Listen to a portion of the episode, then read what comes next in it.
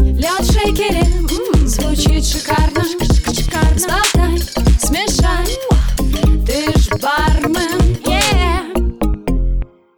Всем привет! Это подкаст «Ты ж бармен», меня зовут Яна Айдарова, и вот уже два месяца здесь ничего не выходило. На то были свои причины, и спасибо вам за терпение, поддержку, которую вы оказываете мне, приятно сообщить, что выпуски возобновляются и что именно разговор с этим человеком выходит первым после такого долгого молчания. Женя Зарукина, барменджер Эль Капитас, открытый человек, прекрасная девушка и высококлассный бартендер. Наша беседа вышла не столь продолжительная по хронометражу, но однозначно полезная и крайне честная. Последнего в нашем мире становится все меньше, и поэтому лично для меня этот разговор ценен. Надеюсь, и вам он придется по душе. Приятного прослушивания и... Черт побери, как же я по вам соскучилась. Привет, Женя. Привет. Слушай, у меня к тебе очень странный вопрос. Ты можешь вспомнить свой вкус детства? Вкус детства. Да, это папин брусничный пирог. Нас готовит папа. Это потрясающе вкусное тесто, очень нежное. Ну, причем пирог был размера метр на метр. Ну, то есть папа по-другому не готовит. Если, если борщ, то кастрюля, если пирог, то метр на метр. К нам на день рождения приходят, я уверена, не из-за нас из-за пирогов. Это прям, это честно. Я об этом догадалась еще в детстве. Там была брусника, но там потрясающим образом подготовленная заранее. У него целый рецепт. Он там его высушивает сутки, потом добавляет какую-то пряность. А тесто он замораживает еще на ночь перед тем, как готовит. И, в общем, когда раскатыв... раскатываешь тесто, и потом режешь в виде косички, mm-hmm. понимаешь? Вот, и сверху вот такие вот там квадратики, а по краям треугольнички получается. И вот в эти вот полости, где брусника, он складывает еще туда сметану. Да, то есть как бы пирог, он открытый, сверху косички, так uh-huh. вот по диагонали, и вот в этих промежутках uh-huh. еще сметана с сахаром. Да, это мой вкус детства. Вот прям, прям вот даже не задумываясь. Давно его пробовала? Каждый раз, когда я приезжаю, приезжаю редко, то папа старается готовить. Так получилось, что папа довольно редко бывает дома, он геолог. И я, к сожалению, последние годы тоже редко бываю, что мы когда совпадаем с ним. Как то... тебе бухтовая жизнь.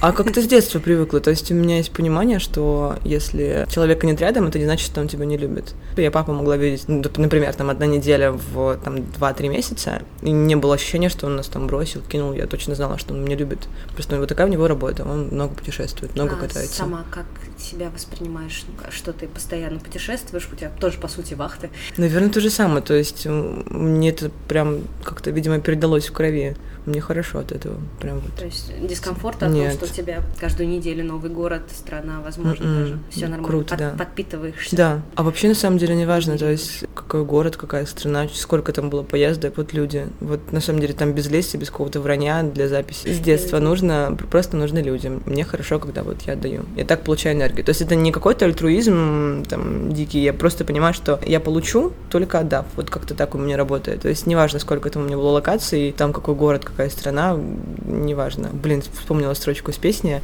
«Все самое интересное рядом в подъезде». По-моему, по-моему, Курары. У тебя на самом деле люди, люди повсюду. У нас почему-то есть такая странная ощущение ментальности, почему-то именно про барную индустрию. Что все забирают. Что все забирают, и самое клевое это вот вон те ребята, которые говорят на иностранном, на английском, хотя там точно такие же люди, и мы ничем не уступаем. То есть меня вдохновение одинаково идет и от, от людей, что здесь, что там, повсюду. Главное люди насколько восприятие профессии за рубежом отличается от российского? Опять же, в зависимости от страны, я не так супер много путешествовала. На этот вопрос скорее Артем больше лучше ответит. До конца все равно ты не поймешь, ну, потому ты что. ярче, мне кажется, воспринимаешь все, поэтому. Возможно, да, потому что. Тебе, наверное, проще понять. Эти ощущения, наверное, да. ярче у меня сейчас, чем у ребят, что у них такая обыденность уже все это. Другая страна, а у меня каждый раз, да, такие всплески огромные эмоций. Все-таки человек это очень индивидуальная, уникальная штука, и страна другая, ну и что? Ну, у каждого, у каждого свои ощущения. Черт, я даже не знаю, как ответить. В каждой стране по-своему, каждый человек по-своему воспринимает. Я, наверное, не скажу, что вот в такой-то стране, думаю, это профессия так, в такой-то стране так каждый человек по-своему. Насколько отличается? Восприятие работы. Да. Ну, тут я на самом деле даже нет никакого упрека моим родителям, потому что они росли в то время, когда если у тебя нет постоянной работы, то, скорее всего, ты умрешь сейчас. И я прекрасно понимаю, что они не очень были рады изначально моему выбору, хотя огромная благодарность, ничего не сказали. Я не знаю, сколько терпения в моей матери, настолько принимать все, что я делаю, настолько равновесие, очень благодарна. Тут, скорее, именно в нашей стране вопрос. Много можем говорить про бэкграунд, про историю, про ментальность, почему почему так вышло, почему эта профессия настолько отторгается слишком много смен событий, политических каких-то моментов произошло, из-за которого, ну, правда, эта работа, она была не супер устойчива, не супер надолго. Я понимаю прекрасно наших родителей. Просто у нас-то индустрии всего 20 лет, наверное, сколько? Ну, да, прям да. сознательно 20. То есть это просто подросток сейчас такой. Непонятно, что у него на уме. Конечно, родители с опаской к этому относятся. А там уже столетиями выверено, и это просто работа. Возможно, еще, это лично моё, там, моя догадка, во многих европейских странах любая работа, она это просто работа. У нас us все хотят быть управляющими, руководителями, политиками, а руками работать почему-то никто не хочет. Есть какой-то зазор. Нас же с самого детства нам стюкали, что ну вот, будешь учиться на двойке, пойдешь, э, не знаю, строителем. Так это же офигенно строить. Ты строишь дома, в которых живут люди. У меня вот то же самое, наверное, с моей профессией, ее отношением. Мне не важно, кто я. Я могу быть пекарем, могу быть тем же строителем. Самое главное, что ты делаешь, вот создаешь, там, созидаешь что-то для людей, что-то, что можно потрогать лично для меня. Мне нужно понимать, что я делаю, что вот то, куда я направила энергию, я вижу результат результат. Вот такая, наверное, приземленная у меня простой склад ума, что мне нужно видеть, что я создала, понимать, что я что-то создала такое, наверное, возможно, не супер одухотворенное и какое-то высокое ощущение, но мне нужно понимать. Так что интересно, что в нашей стране как-то годами складывались такие отношения с работой, что зазорно делать это руками. В основном профессия бармена, очень много чего тебе нужно делать именно ручками. Почему-то зазорно. Хотя мне абсолютно не зазорно. Может быть, недавно видела ребята, по-моему, Никита Хлопьянов, они делали ролик, как в ответ на какой-то комментарий про City Space. Кто-то, кто написал, то ну вот, раньше вот ребят учили в City Space, а а вот сейчас там нужно очень много чего делать, и там и самим там мусорки мыть, и что-то там еще самим, вот, вот, блин, капец. И ребята начали стебать, типа, ты чего, это, ну, это же просто работа. И они сняли какой-то ролик о том, как, ну, просто ребята замывают смену, все замывают, моют пол, там Никита моет эти баки после смены, ну, просто обычная работа. Но они со стороны такого стеба, что это же просто работа, ты чего, парень? Почему зазорно там что-то резать, давить, пюре и прочее? Это же, это просто работа, почему ты так не относишься? У тебя было когда-нибудь ощущение, очень много дел, ты вот первые полгода сходят эти розовые очки, угу. и ты понимаешь, что, блин, что-то я к вам не туда завернула.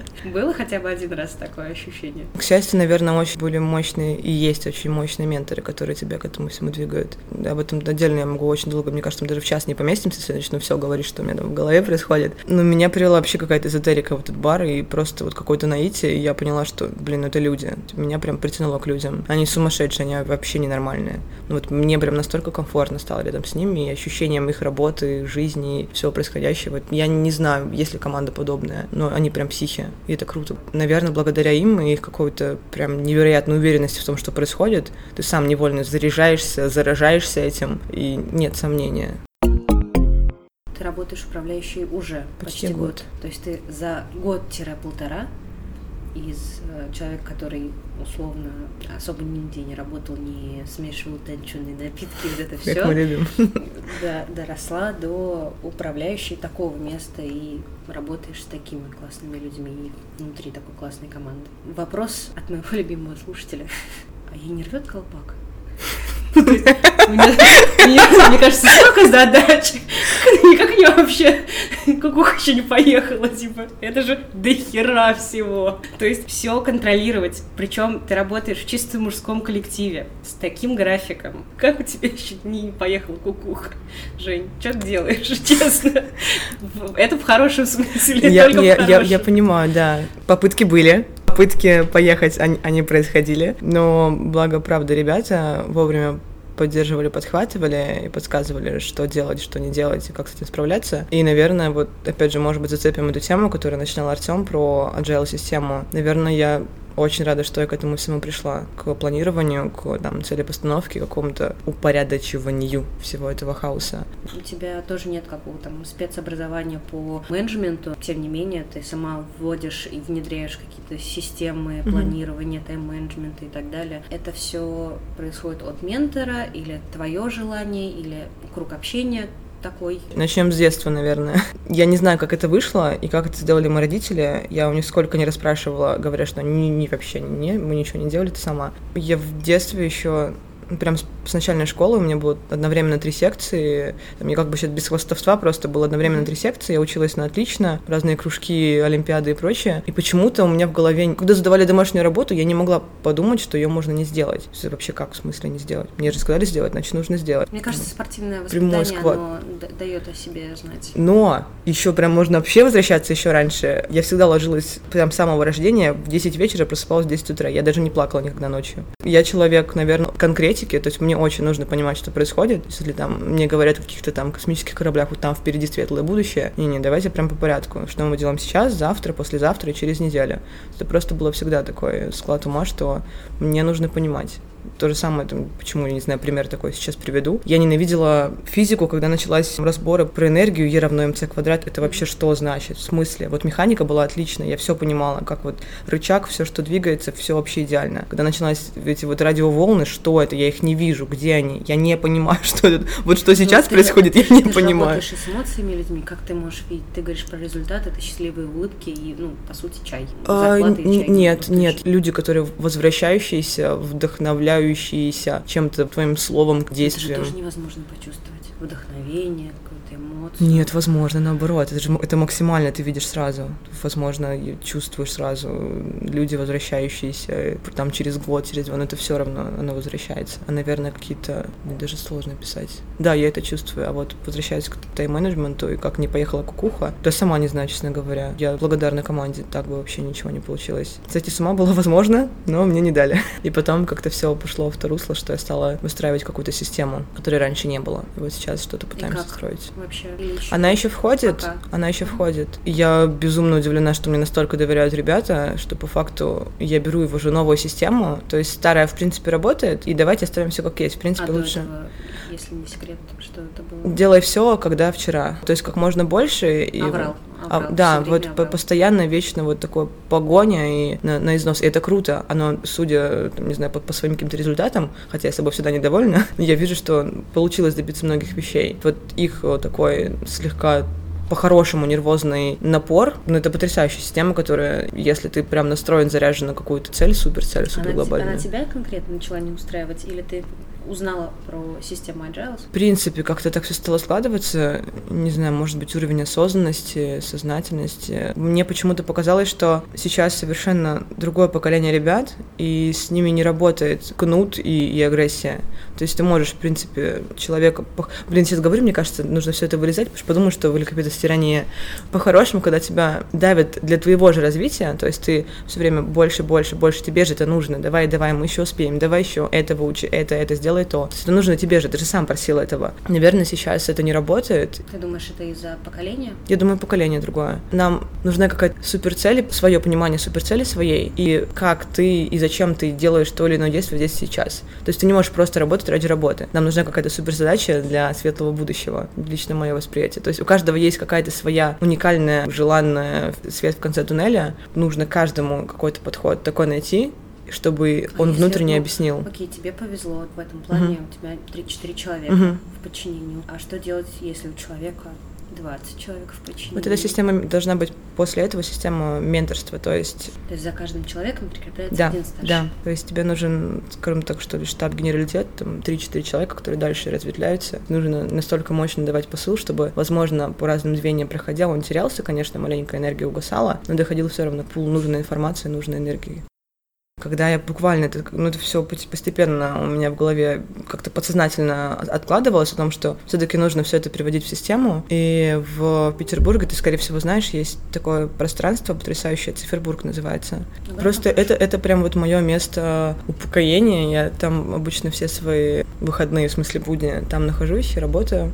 Там просто комфортно. Вот я нашла там себе хорошее место. И смотрела, что команда там на самом деле очень большая, и работает она отлично, то есть там все слажено, все все время классно, такие настроены позитивно. Господи, как они это делают? Потихоньку познакомилась с ребятами, с управляющими, причем тоже случайно абсолютно, ну, случайности бывают, не знаю. В общем, познакомилась с ребятами, возможно, специально как-то это все вышло. И девчонка, управляющая Лия, она просто в проброс сказала, что вот у нас есть agile система. Такая, что это? Ну, садись. И начала мне рассказывать, как у них это работает. И agile вообще пришло из программирования, и тоже могу очень долго об этом с упоением рассказывать, но пока это только внедряется, поэтому я не могу так очень авторитетно сказать, что да, это работает, да, это нужно делать так. Пока я вот потихонечку все это внедряю, пока мне нравится все, что происходит. Это очень интересно. А сколько получается? Наверное, два месяца уже мы так пытаемся что-то делать. В целом оно должно перейти в все в формат электронные, чтобы это все было на телефонах, но пока что для понимания работы системы все это со стикерами, личными больше беседами, объяснениями, обсуждениями. Мы сейчас в этой программе общаемся только с Игорем, с Игорем Зерновым. Это тяжело двум людям не забывать все задачи записывать в, в телефон. Ты думаешь, да ладно, и так понятно. Да нет, это непонятно, так это не работает. Нужно прям все записать. Это тяжело менять структуру системы, что ли, своей работы, понимание. Это прям непросто. Но все будет. Ну все, и даже, даже, даже Артема мы туда запихаем на самом конце. Как ты борешься с негативом? Мне кажется просто, что его с каждым днем становится все больше и больше в твоей жизни. Ну, знаешь, эти шуточки, подколы на тему того, что ты занимаешься проектом For Memory, uh-huh. да, там, топим за экологию и так далее, что ты работаешь в Элькапитас. Определенная тенденция какого-то негативного отношения к этому месту uh-huh. у других людей. Ты больше путешествуешь, а это значит, что у людей так или иначе у кого-то может возникать зависть, и, соответственно, они могут говорить плохо, за спиной особенно и так далее. Не знаю, чувствуешь ты это или не чувствуешь, может, я не права. Оно... Если, если да, угу. то как ты с этим справляешься? Оно есть, но мне не приходится с этим справляться. То есть не происходит внутренней борьбы, какого-то отторжения, что, блин, опять меня там эти не любят, эти не любят. Все-таки, да, внутри, не знаю, у всех ли, но у многих есть желание понравиться. Недавно была ситуация в Москве, когда меня прям нехорошо вышло с одним из членов команды, где мы работали. Я все пыталась ему объяснить, в чем он не прав. То есть мне нужно было быть понятой. И как потом я поняла, внутренне мне нужно было быть правой, чтобы, ну, чтобы он понял, что я права, и внутренне нужно было быть любимой, то есть, чтобы он понял, что я, что я молодец, да, что я, что я же молодец, что я же хочу, чтобы, чтобы все было хорошо, а потом я осознала, что это только мое эго играло, понравится, грубо говоря, всем. Зачем ты пытаешься понравиться этому человеку? Зачем тебе это нужно? Те люди, которые пускают этот вот пул хейта, он есть, это ощутимо. Даже, даже те, даже когда человек, ну, ты говоришь, ну, друг, ну чего ты? Тогда я шучу. Но это же не шутки, ребят, но вы же сами понимаете, понимаете, что это, это не... Даже если с вашей стороны вам кажется, что это такая прикольный подкол, слегка саркастический, то есть как по-дружески, но это не так, это, это немножечко порой больно. Ну да, наверное, какой-то... Не то чтобы блок стоит, когда ты понимаешь, что человек начинает в тебя вот этим вот... Э, не по-хорошему сказанной язвительностью, что ли, желчью в тебя плеваться, резко пропадает интерес к человеку. Ну, не то чтобы блок такой ставится, фух, нет, я, я просто, просто не принимаю. То есть обычно, как мы с тобой уже говорили, мне, мне прям очень нужно отдавать. Это я не приукрашиваю, мне это хорошо. Не знаю, может быть, какая-то проблема психологическая, но мне нужно отдавать, очень нужно. И когда я понимаю, что я отдаю и вот, вот так на распашку, и на меня начинается вот волна какой-то грязи, я фух, закрываешься резко, и, и все хорошо. Ты не боишься не открыться потом? Нет, я уже, что, я уже, что этот барьер уже, уже, уже, уже, уже проверяла, что то количество энергии, которое я получаю, открываясь, оно все равно больше. То есть делать потрясающий вывод, ну тогда я вообще буду закрытый, такой из себя томный, недоступный, и все, чтобы никто меня не потревожил. Нет, тогда не буду получать энергию. То есть все-таки энергия вот людей, она больше, она перевешивает момент такого негатива. Как я справляюсь, я просто, ну, когда я вижу это, я все, мне закрываюсь. Может быть, нехорошо, но... Сколько сильно уменьшился круг твоих друзей и вообще круг общения после работы и после определенных событий, конкурсов. То, что я вижу, у меня наоборот все больше увеличивается количество людей. Я все равно немножко не как ребята. Они чуть более такие серьезные, и, возможно, у многих они складываются не супер классные впечатления, каких-то там зазнавшихся супер деловых. То есть обычно вот такой вот зазнавшийся, это когда ребята решили не идти бухать после работы на гесте, а завтра у них лекция с утра. Ну, капец, конечно, рекопитас вообще. Нормально раньше тусили. А сейчас им просто ночью нужно еще презентацию сделать, ее подготовить, и завтра там 8 утра встать, но это же невозможно. Количество работы, которое сейчас там есть, она не осознается другими людьми, и многие думают, что мы такие зазнавшиеся. Я, возможно, чуть более простая и выступаю в вес с ребятами, и мне, может быть, не так, не так негативно ко мне относятся. Хотя поговаривают, что у меня есть кличка Ice Queen, или Queen of Ice. Это было мило. Зато тебя называют королевой. Малыш. По поводу конкурсов. Сейчас хочется куда-нибудь еще подаваться? А просто тут нужно изначально понимать, зачем нужны конкурсы. У меня первый конкурс был Диаджо, и там я познакомилась с индустрией России. То есть это было буквально через там, полгода моего появления в баре. Я попала в финал, и я никого не знала в России, потому что я всего вот там пару месяцев в индустрии. И я познакомилась с российской индустрией, после этого очень много знакомых повсюду, это очень приятно что это все равно такая большая комьюнити, которая тебе поможет, поддержит, и ты можешь тоже помочь. Легаси был для, наверное, знакомства с индустрией международной как у меня было вначале в голове, но там темп развития бара мне показал, что я могу и без Легаси этого добиться. Мне нужно было познакомиться с миром. Я начала с ним знакомиться и так, уже параллельно, вне Легаси, то есть там еще параллельно все так наложилось, и Легаси, и знакомство с миром, и там начало управления баром, это, да, вопрос про съехавшую кукуху, но она не съехала, надеюсь. Да, так что нужно понимать, для чего тебе конкурсы, и сейчас, наверное, пока что я не вижу в них смысла именно для себя. То есть это все равно или твое знакомство с индустрией, себя показать, или с кем-то познакомиться и покататься по миру. К счастью, я безумно благодарна команде за возможность сделать это вне конкурсов. Я и так имею возможность выехать, э, пообщаться, познакомиться, и это очень круто. Ну а как же потешить свое самолюбие и вот этот спортивный интерес, что ты Вот, вот да, про, вот про, про самолюбие. Это было для меня таким откровением и, наверное, горьким откровением под конец Легаси я поняла, как сильно страдает моя команда. Они же так много прям делают. В общем, я же выпала почти что там на 2-3 месяца. Да, я там фактически существовала в баре, но вся голова была в проектах, в участии в конкурсах и прочем. Ребята делали работу в два раза больше, они делали ее за меня. Тут нужно взвешивать свое эго и команду. И я поняла, что это было очень глупо, и мое эго было больше. Мне хотелось такой спортивный интерес, что я же могу, но я же могу, но супер, а команда... Вот я сейчас поняла, что команда намного дороже. Я всегда пропагандирую там, за участие в конкурсах, что это очень тебя как личность развивает, убирает там твои какие-то зашоренные рамки, оказывается, ты можешь делать намного-намного больше, но нужно взвесить, как какой сильный вред и какой сильный урон ты принесешь команде. К сожалению, сейчас... Ну, ты знаешь, это звучит как из разряда «я не буду есть, э, буду ходить голодным, но Нет, нет, нет, нет, нет, наоборот, я получаю больше кайфа от работы с командой. Ты перебарываешь себя, там находишь свои новые границы, точнее, понимаешь, что их нет, и можешь идти дальше, но я получаю намного больше кайфа от того, что вижу, как, как мы можем команду сделать больше.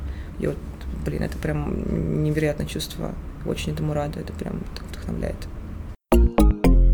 Тот совет, который бы ты сейчас э, себе э, сформулировал, который, которым бы ты хотела поделиться? Пусть будет любите себя. То, к чему я пришла не так давно, и это для меня открытие, что пока ты внутри себя не аккумулируешь это прекрасное чувство, пытаться показать его наружу вообще бесполезно. Когда у тебя будет осознание и ощущение любви изнутри, ты сможешь им делиться и каким-то образом его направлять в созидание и к созданию хоть чего-то. Как давно ты себя полюбила? Не полюбила, а, возможно, приняла. приняла. Начала принимать очень недавно. И, возможно, все эти вот штуки, которые я тебе рассказываю, это все как-то одновременно вот таким странным комком все переплетается. И начинаю в себе разбираться и понимать, что твоя эта бешеная дача — это верхушка, а вот фундамента пока нет. Вот фундамент нужно потихонечку уже такой уравновешиваться, устраиваться, и дальше легче, прям комфортнее идти. Прям даже отдельная тема про принятие. У каждого же есть свой какой-то бэкграунд с детства, каких-то детских травм, травм, впечатлений, которых реально нужно прям... И комплекс, да. Да, наши любимые просто. Я не принимаю себя пока что. Но я эту проблему осознала и над, над ней работаю. Не без помощи специалистов, кстати говоря. И, Ты и вот, к? Наверное, вот такой, вот, возможно, один из моих посылов, психолог — это хорошо. Потому что если есть люди, которые в нашей индустрии, ладно, и вообще в современном обществе готовы сесть и хотя бы там два часа в неделю, вот прям сесть, давай поставим перед собой чаек и будем с собой разговаривать что, что у нас там происходит внутри. Я таких людей, к сожалению, не знаю в своей жизни, и я таковым не являюсь. Я все время считаю, что я мало работаю, не дорабатываю, нужно больше. Если я сейчас еще потеряю два часа на то, чтобы разобраться в своем богатом внутреннем мире, я себе сама этого не прощу. Мне хочется все больше делать. Недавно такой всплыл вопрос в голове. Так, если болит нога, иду к хирургу. Наверное, если я не понимаю, что у меня в голове, наверное, нужен психологу. И это нормально. Опять же, почему-то в ментальности русской, российской, не знаю, как, не знаю, Руси, на Руси так принято, что если ты у психолога, много, значит, ты сумасшедший. Чему? Это же просто... Или у тебя очень много денег. Опять же, это про любовь к себе. То есть ты начал задумываться и понимать, что, наверное, стоит уделить себе время, чтобы ты мог потом отдавать. Если ты сейчас по себя не подумаешь, потом тебе нечего будет отдать. Как давно ты к нему ходишь? Ой, не, вообще прям... Тоже, да, да. Даже не, не сказать, что это пока прям такая четкая практика, там два-три занятия было, и все. Ну, тебе это объективно помогло? Да. Ты чувствуешь полегче себя? Не полегче стало разбираться. Для меня это уже такой этап такой взрослости, что я взяла и уделила себе время. Ну, это, это прям реально круто. Это смело, на самом деле, то, что ты решила рассказать эту историю, возможно, даже в эфир, потому что а вот я даже не против, например, чтобы это было в эфире, потому что, возможно, кто-то задумается и подумает, возможно, у кого-то такие мысли есть, и он считает, что это неправильно, что вот я думаю о психологе, да это правильно, почему нет? Ну, просто все воспринимают бармен это психолог. И у психологов тоже есть психологи. У, у обычных психологов, кто лечит души mm-hmm. людей, у них тоже есть психологи. У зубного тоже есть зубной. И это хорошо. То есть, такое, то, что я сказала, лейтмотив «любите себя», по-другому, наверное, думайте о себе. У многих есть внутренние проблемы, и все это скрывают. Так что если человек после прослушивания этого подкаста, во-первых, подумает, что я сумасшедший, я уже привыкла, там, не знаю, вы какие-то все с ума сошли. Если он задумается и каким-то образом потом придет к решению там, своих проблем, это будет очень круто. Что, наверное, я не стесняюсь в том, что у меня есть проблемы, у каждого есть проблемы. Я, наверное, чувствую в этом силу, что я, мне не стыдно об этом говорить. Сначала выстрои себя и найди свой внутренний баланс, и потом уже его отдавай когда ты сам чувствуешь, в общем, что... разберись, да, сначала. Да, в, в голове можно, конечно же, там строить потрясающие какие-то иллюзии, что ну вот, я же помогаю команде, ну ладно, там я, у меня все плохо, но, блин, ничего, потом, потом, потом разберусь. Да потом не будет, потом не будет на это времени. Вот, возможно, то, с чем я столкнулась, что нашла момент такой, что типа, оп, стоп, давай сначала с собой разберемся, а потом будем строить. Мы работаем в индустрии, где превалирует определенный гендер. Не мужицкое это дело. Сидеть к психологу ходить. Я лучше бутылку искоря возьму и решу свои проблемы. Ну, на самом деле, на это наоборот меня подтолкнули ребята из индустрии. А, да? Даже те, кто, скажем так, не моего поколения, а прошлого, их сознание, их вообще уже сознание действительности, оно намного на порядок выше, и они понимают, что что-то необходимо. Так много информации в мире, что ну, человек объективно не справляется с ней. Абсолютно. Слишком много всего. Поэтому нам нужен, нужен человек, кто поможет нам разобраться, потому что люди объективно не справляются. И это нормально. Полгода назад я бы не осмелилась сказать, что, блин, ребят, проблемы, да, проблемы есть у всех. Да, и да, есть, да, у меня специалист, с которым я разбираюсь. Вообще не стыжусь. Это круто. Жень, спасибо тебе огромное. Ребята, главное человеком быть. Спасибо. Еще раз огромное спасибо вам за интерес к этому проекту. Это важно и помогло возобновить выход эпизодов. Также, надеюсь, вы знаете о подкасте «Кунжут и пряник», который приглашаю вас послушать. В нем мы с обворожительной Айгуль Сабировой, это редактор рубрики «Еда» в интернет-медиа НД, разговариваем о еде, напитках и о людях по обе стороны барной стойки. Этот подкаст интересно послушать не только работникам индустрии, но и гостям, всем интересующимся гастрономией, не только в городе Казань. Вышло уже 8 эпизодов, и там мы успели обсудить гастропремии, премии, чаевые, тренды 2020 года, что на самом деле скрывается под понятием «счастливый час» и многое другое. Подкаст озорной, там есть споры, еда, напитки, комментарии экспертов и большой потенциал, который предлагаю вам оценить лично. Ссылку вы можете найти в описании под этим выпуском, ну а я, Яна Айдарова, прощаюсь с вами, надеюсь, ненадолго, и услышимся уже совсем скоро. Так что пока-пока. Ты